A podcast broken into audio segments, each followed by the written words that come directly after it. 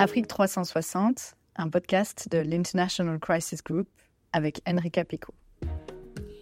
Bienvenue dans ce deuxième épisode d'Afrique 360. Une fois par mois, nous parlons des crises qui font la une en Afrique et nous essayons d'esquisser des solutions. Aujourd'hui, nous allons parler des répercussions de la guerre israélo-palestinienne en Afrique. Après l'attaque lancée par les mouvements palestiniens Hamas le 7 octobre et les bombardements israéliens sur Gaza. Crisis Group vient notamment de publier un communiqué pour appeler à un cessez-le-feu immédiat dans la bande de Gaza, que vous pouvez retrouver sur notre site web. L'escalade des violences au Moyen-Orient pourrait avoir des conséquences importantes en Afrique. D'une part, les réactions à la crise semblent diviser encore une fois le continent. De l'autre, l'adhésion à la cause palestinienne pourrait jouer un rôle dans la mobilisation du djihadisme armé en Afrique. Pour parler de tout cela, nous avons le plaisir d'accueillir Gilles Yabi et Jérôme Dravon, Gilles, vous êtes le fondateur et directeur exécutif du think tank Wati, basé à Dakar. Bonjour, merci de me recevoir, euh, c'est un plaisir. Euh, Jérôme, vous êtes analyste senior en matière de djihad et conflits modernes pour Crisis Group.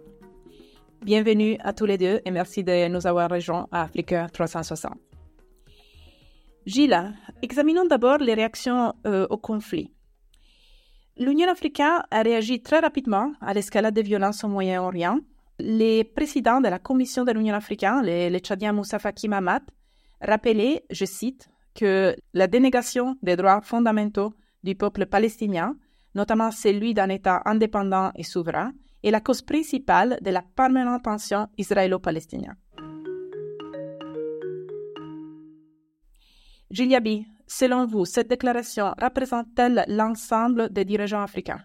Alors, je crois que la, déclaration du président de la Commission reflète euh, sans doute la position de la majorité des pays africains. Euh, mais la Commission ne représente pas les États et donc euh, il y a une forme de prise de position possible du président de la Commission de l'Union africaine euh, qui puisse être différente de la position de chacun des pays membres de l'Union africaine. Mais je crois globalement que, euh, bien sûr, euh, tous les pays n'ont pas la même position, mais la majorité des pays africains ont toujours été plutôt solidaires de la cause palestinienne.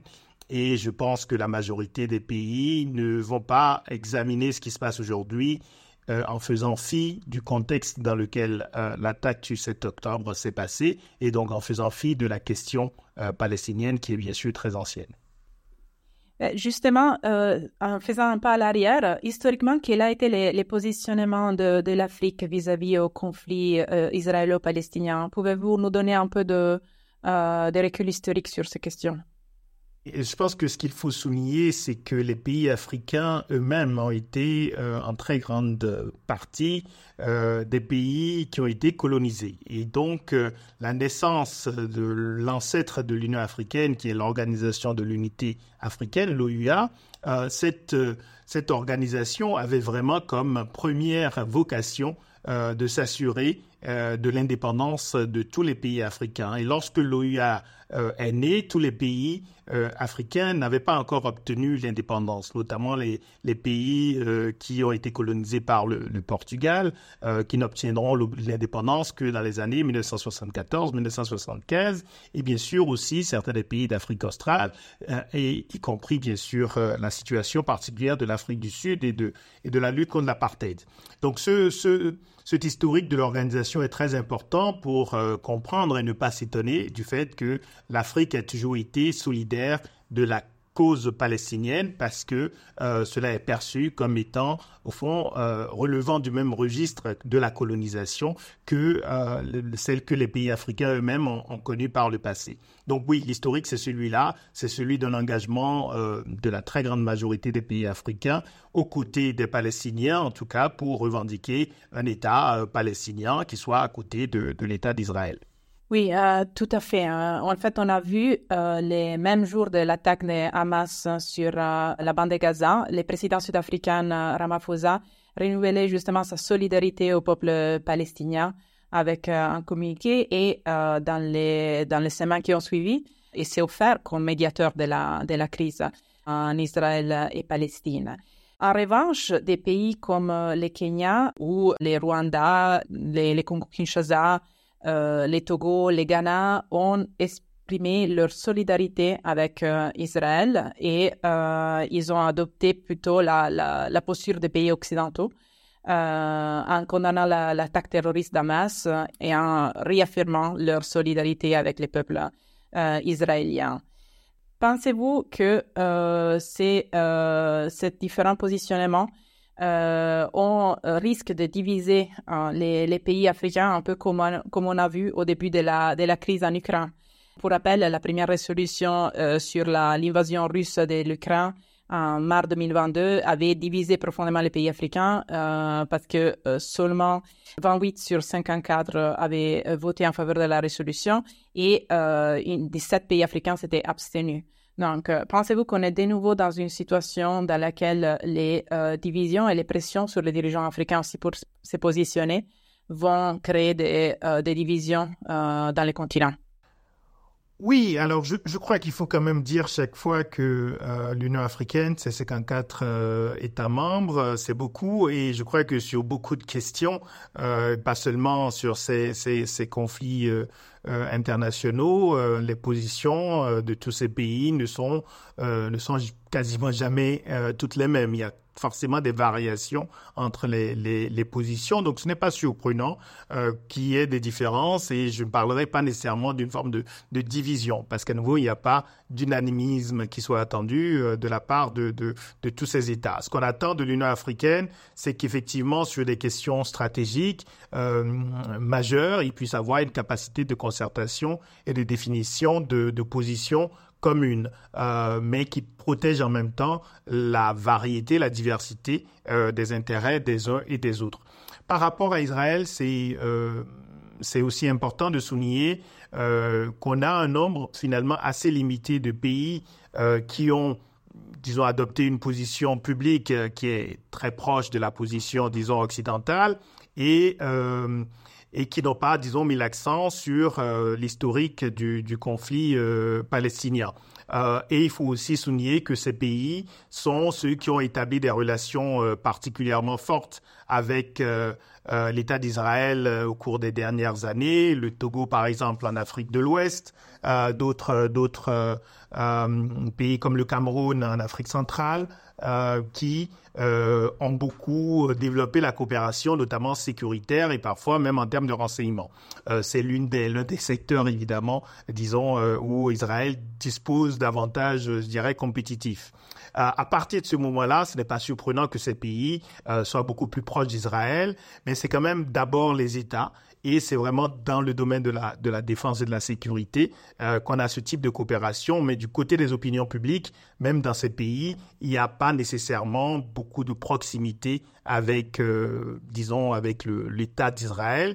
Et il y a en tout cas une euh, reconnaissance de, de la nécessité de lier ce qui s'est passé au contexte de la colonisation de la Palestine par, par, par Israël.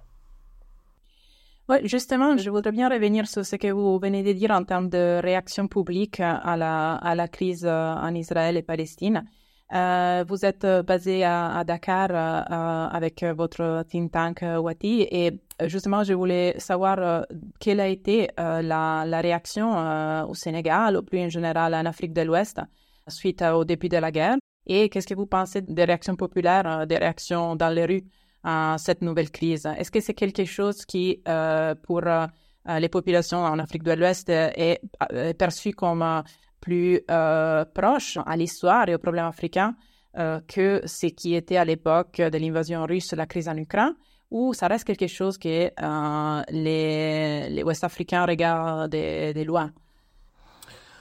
Alors, je, je, crois que, évidemment, avec les, médias euh, et le fait que lorsqu'on a un conflit comme celui-là, euh, tout de suite, il occupe une grande partie de, de l'actualité euh, internationale et que finalement, euh, les pays africains, en tout cas en Afrique de l'Ouest, sont aussi très influencés par ces médias. Et donc, oui, il y a un intérêt pour, pour ce conflit, comme il y en a eu pour le, le, conflit entre la, la Russie et l'Ukraine.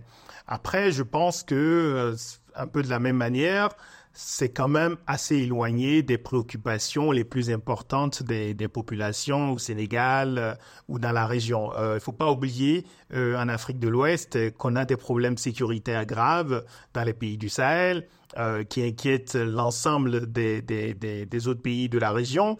Et, euh, et, donc on a déjà pas mal de, de sujets euh, euh de préoccupation. Euh, donc c'est un conflit bien sûr qui, euh, de part aussi sa dimension euh, fond, qui implique euh, un aspect religieux, même si ce n'est pas un conflit politique, mais de fait, euh, les pays à forte majorité musulmane se sentent particulièrement concernés par le sort des, des populations palestiniennes. C'est une sorte de, de réflexe assez naturel.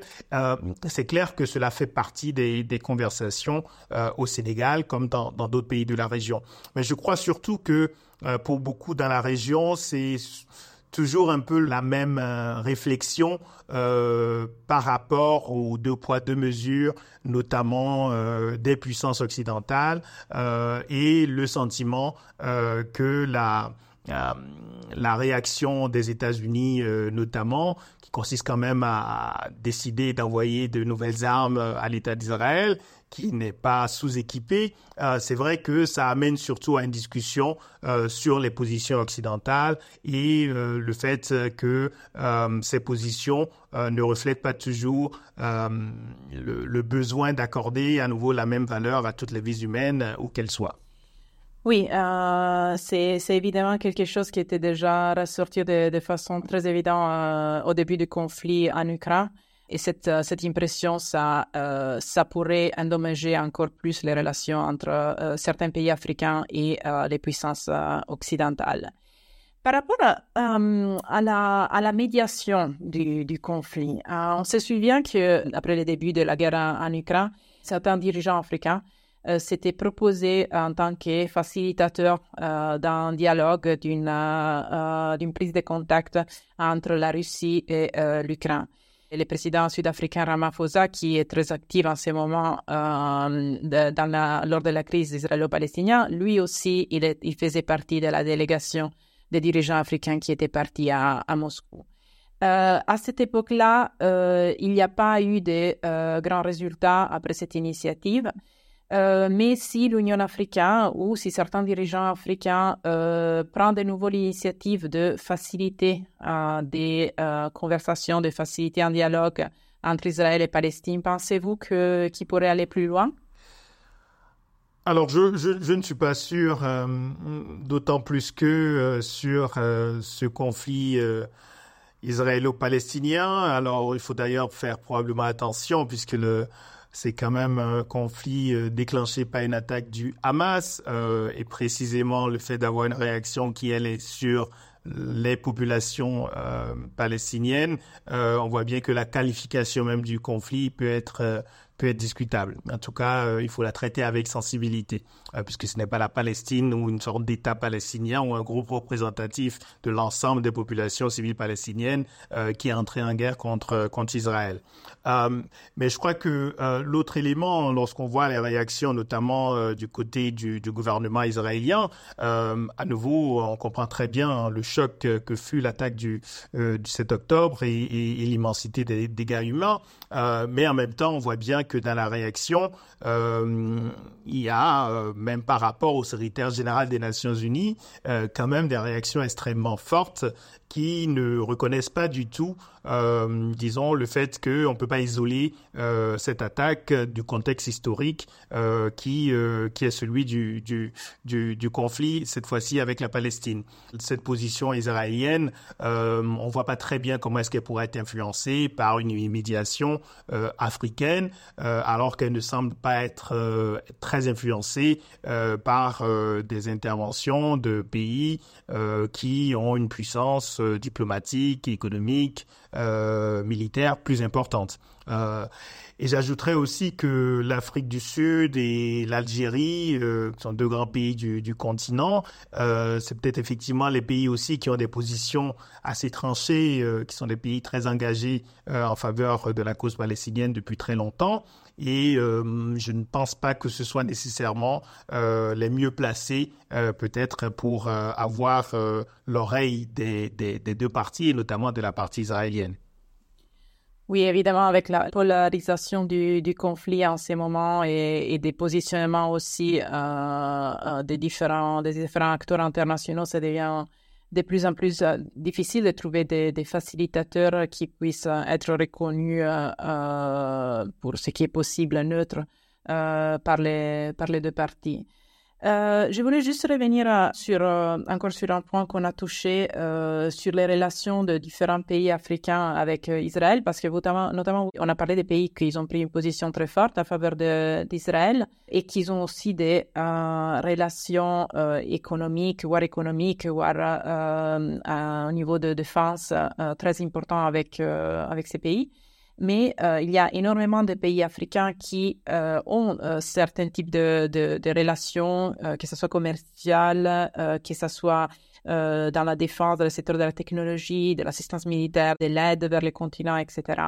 Donc, est-ce que vous pensez que ces pays vont jouer encore une fois, comme c'était un peu le cas pendant la guerre en Ukraine, une stratégie différente, donc vont préférer ne pas se positionner pour garder euh, aussi euh, tous les, euh, les, avantages qui leur viennent d'une coopération avec Israël ou vous pensez qu'il y a un positionnement pourrait endommager ce type de relations non, je, je, je ne m'attends pas nécessairement à ce qu'il y ait de, de, grands changements. En tout cas, je crois que on aura surtout de la prudence, du silence de la part de ces pays qui ont des relations très particulières avec l'État d'Israël et qu'il ne faut pas nécessairement vouloir les, les compromettre. Mais je pense qu'ils ne vont pas prendre nécessairement euh, non plus des positions qui sont très opposées à celles de leurs opinions euh, publiques. Et je crois que là, là, on voit bien que cela se, se pose un peu dans les mêmes termes euh, dans les pays arabes qui ont euh, signé des accords avec Israël, qui ont développé des relations euh, très importantes au cours des dernières années. Je pense en particulier au Royaume du Maroc, euh, par exemple. On voit bien que il ne s'agit pas nécessairement de de rendre des relations et de se priver euh, de ce qu'offraient ces, relations avec Israël. Et je crois que du côté des autres pays du continent, on aura sans doute la, même approche. Disons plutôt ne pas prendre position, en tout cas ne pas faire beaucoup de bruit et ne pas s'impliquer. En attendant peut-être que cela passe, que cette période passe et qu'on ait peut-être aussi des changements politiques du côté euh, de l'État d'Israël. Oui, évidemment, ça c'est les, grands inconnus qui pourraient changer l'essor du conflit aussi. Et hum, juste une dernière euh, euh, question sur, euh, sur ce sujet. Évidemment, on a parlé du positionnement de l'Union africaine, on a parlé du positionnement de différents États membres et des différents communiqués qui ont été faits à la suite du début du conflit. il y a aussi un autre acteur qui essaye justement de, de récolter le consensus des pays africains pour voter à une résolution qui, euh, au moins, qui, qui, facilite un cessez-le-feu et l'accès humanitaire dans la bande de Gaza, c'est les Nations Unies. Est-ce que vous pensez qu'il est euh, justement au sein euh, de l'Assemblée générale et du Conseil de sécurité des Nations Unies, les, les pays africains pourraient jouer un rôle important dans ce sens pour essayer de faire des pressions, mais aussi de voter au sein du Conseil de sécurité en faveur d'une résolution pour une trêve humanitaire?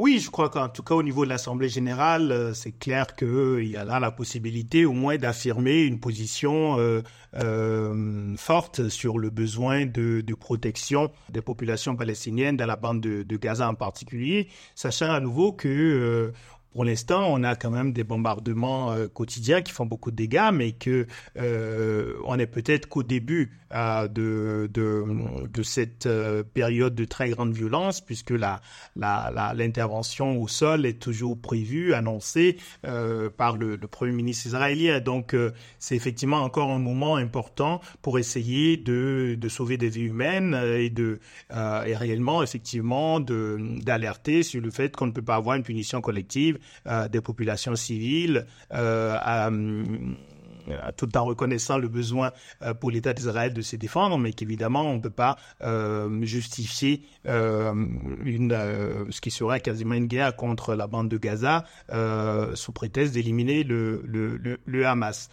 mais je pense qu'au niveau du Conseil de sécurité, par contre, on voit bien que si des résolutions présentées par un pays comme le Brésil ne, sont pas passées, on a un peu de mal à, à, croire que les pays africains pourront réellement faire changer la donne au niveau du Conseil de sécurité tant que la position américaine euh, n'aura pas changé. Euh, Gilles merci beaucoup de, de, nous avoir rejoints euh, dans cet épisode. Merci. Vous écoutez Afrique 360, un podcast de l'International Crisis Group. Passons maintenant aux possibles conséquences sécuritaires du conflit. Pour parler de cela, nous avons le plaisir d'avoir avec nous Jérôme Dravon. Euh, Jérôme, vous êtes euh, analyste senior en matière de djihad et conflits modernes pour euh, Crisis Group. Merci beaucoup de nous avoir rejoints aujourd'hui. Merci pour l'invitation. Jérôme, tout d'abord, pour commencer, pour encadrer les sujets, quelle est la place, selon vous, de la Palestine pour les groupes djihadistes en Afrique et quelles sont les, affiliations du mouvement palestinien Hamas avec les, les djihadismes internationaux? Euh, je pense que pour répondre à cette question, on peut couvrir différents angles. Le premier, c'est la, position de la cause palestinienne pour ce qu'on appelle le, djihad global. Souvent, cette question est couverte de manière un peu caricaturale, comme si le fondateur de Al-Qaïda, Osama Ben Laden, avait totalement ignoré la cause palestinienne. En réalité, la cause palestinienne a été importante pour beaucoup d'individus qui se sont mobilisés dans cette cause euh, du djihad global. Pour eux, ils voient ça comme un symbole de l'influence néfaste, d'après eux, des pays occidentaux dans le monde musulman à travers l'occupation israélienne. Pour eux, ils pensent que la, cause palestinienne ne peut pas être résolue par elle-même, étant donné le soutien américain pour Israël. Donc, une façon de présenter leur cause est de dire que pour libérer la Palestine et le monde musulman en général, il faut s'attaquer aux pays occidentaux, car sans eux, le monde musulman ne peut pas, ne peut pas se libérer. Et donc, beaucoup de Palestiniens ont été associés à cette cause dans le temps, soit en tant que euh, commandant, soit en tant qu'idéologue, etc. Après, ça ne veut pas dire pour autant que les liens entre euh, les différents groupes sont les mêmes. Si on commence par le, par le Hamas, malgré le niveau de, violence que le groupe a exercé sur les, sur les dernières semaines, il reste très très différent des groupes liés au djihad global comme Al-Qaïda et l'État islamique. Le Hamas, au final, c'est un groupe qui cherche à faire des alliances avec des États, le Qatar principalement, mais également la Turquie. Il a une gouvernance autoritaire, mais qui n'est pas particulièrement idéologique. Et il s'inscrit avant tout dans des visées nationales pour la cause palestinienne. Et d'ailleurs, les, groupes du jet global l'ont critiqué à de nombreuses euh, reprises. Pour Al-Qaïda, le Hamas fait fausse route en s'inscrivant dans un combat national avant tout en acceptant les règles démocratiques en Palestine et en forgeant des alliances avec des États que Al-Qaïda considère comme étant apostats. Pour euh, l'État islamique, les critiques sont encore plus, euh, encore plus dures. L'État islamique excommunie le Hamas. Pour eux, ils ne sont pas, ils sont des, apostats, ce ne sont pas des, musulmans, parce qu'ils reconnaissent la démocratie, ils s'allient avec l'Iran, ils n'implémentent pas la loi islamique euh, à Gaza. Et pour eux, c'est un faux choix de s'attaquer aux Israéliens. Pour eux, il faut s'attaquer aux Juifs en tant que Juifs partout dans le monde. Donc il ne faut pas se concentrer exclusivement sur la situation euh, en Israël-Palestine. Et donc en fait, ces positions qui sont un peu plus générales ont largement influencé les positions que différents groupes ont adoptées en Afrique sur Gaza. Si on regarde les groupes liés à Al-Qaïda, en particulier euh, Jnim dans le Sahel et euh, Shebab en Somalie, les deux ont émis des communiqués mais ils ont émis des communiqués, mais sans, sans avoir un soutien directement au Hamas par, euh, par son nom, mais en ayant un soutien généralement aux combattants musulmans contre les juifs en Israël. Donc en fait, ils articulent le, conflit de leur point de vue, qui n'est pas le point de vue que les Palestiniens ou que le Hamas euh, a adopté. Donc c'est un point de vue général. On soutient le combat contre les juifs et pour la libération de la Palestine. L'État islamique n'a pas été aussi loin. Pour eux, euh, l'État islamique continue d'attaquer le, Hamas et eux, ce qu'ils disent, c'est simplement le combat est euh, contre les juifs partout dans le monde. Il n'est pas limité en Israël-Palestine. Et donc, euh, l'État islamique centralise de façon générale ses communications. Et donc, dans un des derniers communiqués, ils ont attaqué le rôle de l'Iran et demandé à ce que les Juifs soient attaqués dans le monde et ce que les pays que eux considèrent comme des pays arabes apostats soient attaqués également. En vous écoutant, c'est possible que ces positions plus générales puissent avoir un impact aussi sur les stratégies, on va dire, des groupes euh, basés en, Afrique. Euh, pensez-vous que euh, des groupes comme Al-Shabaab dans la Corne de l'Afrique ou Jimin dans les Sahel pourraient organiser des attaques en solidarité à la cause palestinienne ou en lien avec Israël de façon plus générale? N'iront pas si loin pour l'instant en fait, je pense que les positions disent quelque chose, mais après, il faut regarder exactement de, quel groupe on parle et quels sont leurs moyens, quelles sont leurs priorités euh, à l'heure actuelle. Si on commence par euh, JNIM, par exemple, JNIM, depuis, depuis une décennie, vraiment s'attaque exclusivement à des sources locales ou dans, ou dans la région. C'est un groupe qui est lié à Al-Qaïda, mais qui reste dans des objectifs qui restent circonstancié en termes de, en, termes de, géographie. C'est aussi un groupe qui a envoyé des messages à la France, par exemple, en disant que les troupes françaises dans le Sahel sont des cibles, quand la France avait encore des troupes, mais que la France, en tant qu'État, n'était pas directement une cible. Donc, le GNIM n'est pas vraiment dans cet euh, agenda d'exporter la violence en dehors de, de la région.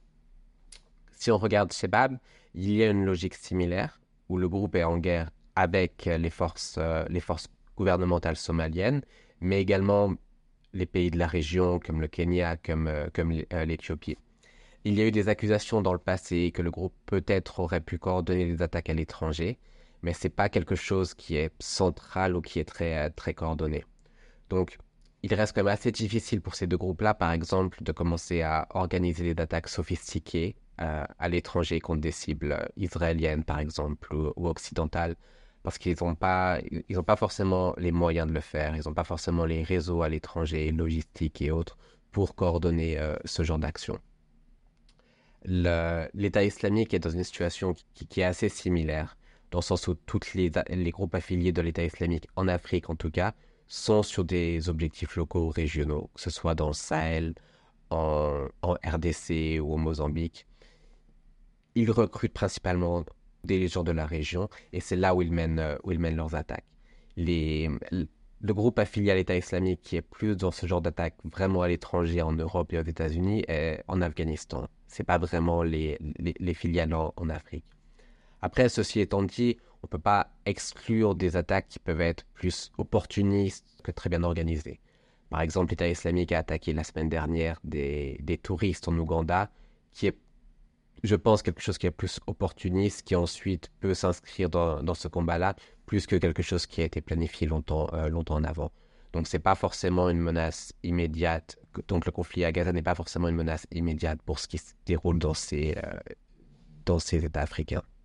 Évidemment, les, conflits israélo-palestiniens ne datent pas d'aujourd'hui. Donc, euh, dans les autres pics de conflits au Moyen-Orient qu'on a eu dans, les, dans les passés, est-ce qu'il y a eu de, euh, des attaques contre euh, Israël de façon plus générale ou euh, liées à la cause palestinienne en Afrique? Est-ce qu'on a eu des cas semblables dans le passé avec lesquels on pourrait comparer la situation qu'on a maintenant? Donc les, les premières attaques vraiment sur le continent africain liées à cette problématique du djihad global sont les deux attaques contre les ambassades américaines en 98 à Nairobi et à Dar es Salaam que Al-Qaïda avait organisé à l'époque comme étant le, début de la guerre que le groupe voulait lancer contre, contre la présence américaine. En Afrique, par rapport au conflit israélo-palestinien, il y a eu une, une vague d'attaques, donc une attaque combinée. Ça, c'était peu de temps après le, 11 septembre, donc c'était en, en 2002 à Mombasa où un groupe qui est potentiellement lié à Al-Qaïda en, Somalie à l'époque, en tout cas des réseaux de, cette organisation en Somalie, avait attaqué un hôtel israélien et avait essayé d'abattre un avion, mais sans, euh, sans succès.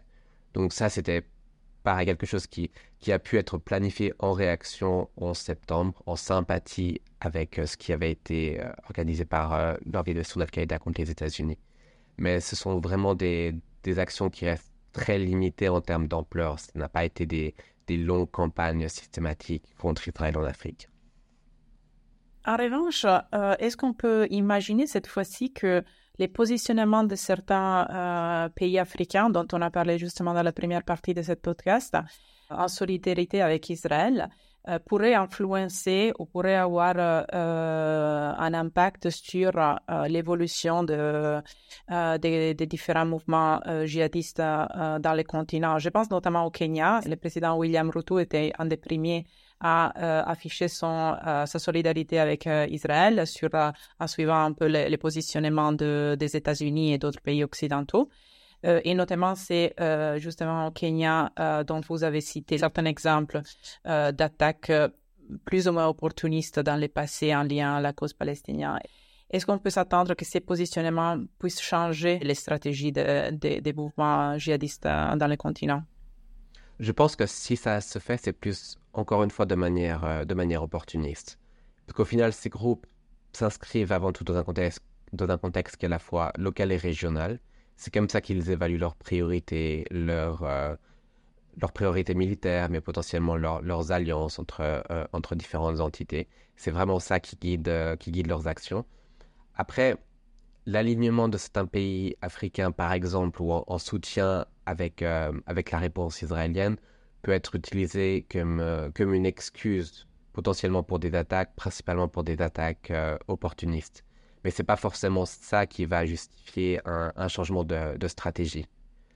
Parce que ces groupes, au final, en termes de, mobilisation et de et d'actions qui sont perpétrées, restent dans un cadre qui, est, qui, reste, qui reste limité. Donc le conflit en lui-même euh, entre euh, en, Israël-Palestine ne va pas totalement ne va pas totalement changer ça. Par contre, il faut éviter également au niveau international de, commettre cette erreur qui a été commise après le 11 septembre, encore une fois, d'agglomérer tous ces groupes de, de, de manière similaire, comme s'ils représentaient un, un, tout et comme si les réponses en fait devaient être la même par rapport à chacun de ces acteurs dans les conflits dans lesquels ils sont impliqués. Euh, oui, cela me fait penser à la, proposition euh, du président français Macron pendant sa visite euh, en Israël d'il y a quelques jours, où justement on proposait une nouvelle coalition contre le, terrorisme djihadiste sur les modèles de ce qui avait été lancé à l'époque en Syrie. donc, qu'est-ce qu'on peut faire pour éviter cette généralisation, comme vous l'avez dit une des erreurs, c'est un peu le côté, la, réaction immédiate qui est compréhensible et qui est émotionnelle par rapport au, niveau des attaques. Donc à la fois que le Hamas a commis contre, euh, contre des, civils israéliens, mais également celles qui ont été causées par la réponse disproportionnée israélienne contre, contre la bande de Gaza. Le problème, c'est de se concentrer uniquement sur ces niveaux de violence-là et de généraliser à partir de, la violence. En comparant, par exemple, le Hamas a un groupe comme, comme l'État islamique, malgré les niveaux de violence qui ont été atteints dans ce conflit, comme je l'ai dit auparavant, ça reste des groupes très très différents en termes d'objectifs et donc euh, en termes de réponse. Et donc il est, il est souvent plus difficile d'être un peu plus rationnel et posé quand on est dans l'immédiateté du, du, conflit, mais c'est de ça dont on a besoin plus que, plus que jamais, pour éviter justement d'avoir des déclarations un peu hâtives comme celle du, président Macron, qui en, comparant ou en proposant une alliance contre le Hamas telle que celle qui a été contre l'État islamique, a totalement mécompris en fait la, la, posture régionale, dans le sens où à l'époque, contre l'État islamique, il y avait un consensus mondial. Aucun pays ne s'opposait à ça. Alors que là, par exemple, la position par rapport au Hamas dans beaucoup de, de pays arabes, même en Turquie, est très très différente. Donc arriver à un tel consensus non seulement n'est pas forcément nécessaire, mais ne sera même pas possible. Au final, ce serait qu'une alliance de pays occidentaux qui, du coup, n'aura pas forcément la légitimité que l'alliance contre l'État islamique a eue auparavant.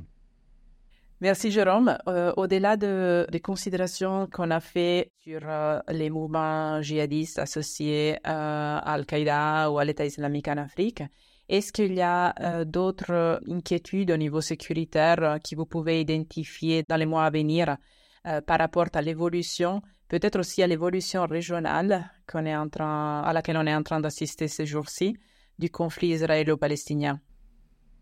Je, pense qu'un des risques, si, les leçons que, l'on peut prendre du Moyen-Orient sont correctes, c'est par rapport à la stabilité des, régimes politiques.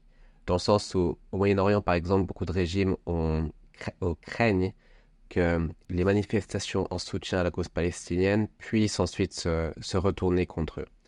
Et donc, si le conflit à, à l'heure actuelle à Gaza s'éternise pendant, pendant de longs mois, il n'est pas impossible non plus que ça ait des conséquences similaires en Afrique, que qu'il y ait de plus en plus de soutien pour la cause palestinienne en solidarité avec la cause palestinienne et qui au final peut également menacer des régimes qui sont un peu fragilisés en termes de leur, euh, de, leur, ancrage, de leur ancrage populaire. Donc ça, c'est souvent une crainte, c'est de lier ces causes étrangères à une cause, à une cause nationale qui peut être euh, déstabilisante. Et donc, c'est quelque chose à laquelle il faut faire assez attention. Oui, tout à fait. C'est quelque chose qu'on va suivre dans les, dans les prochains mois et que aussi nos collègues au Moyen-Orient vont euh, monitorer avec attention. Je crains que nous arrivons à la fin de ce podcast. Euh, Jérôme, merci beaucoup de nous avoir rejoints. Merci beaucoup d'avoir été avec nous. Et pour en savoir plus sur le travail de Crisis Group en Afrique et dans le monde, euh, consultez notre site web. Et n'oubliez pas de vous abonner à Afrique 360 sur notre plateforme de podcast. Au revoir et au prochain.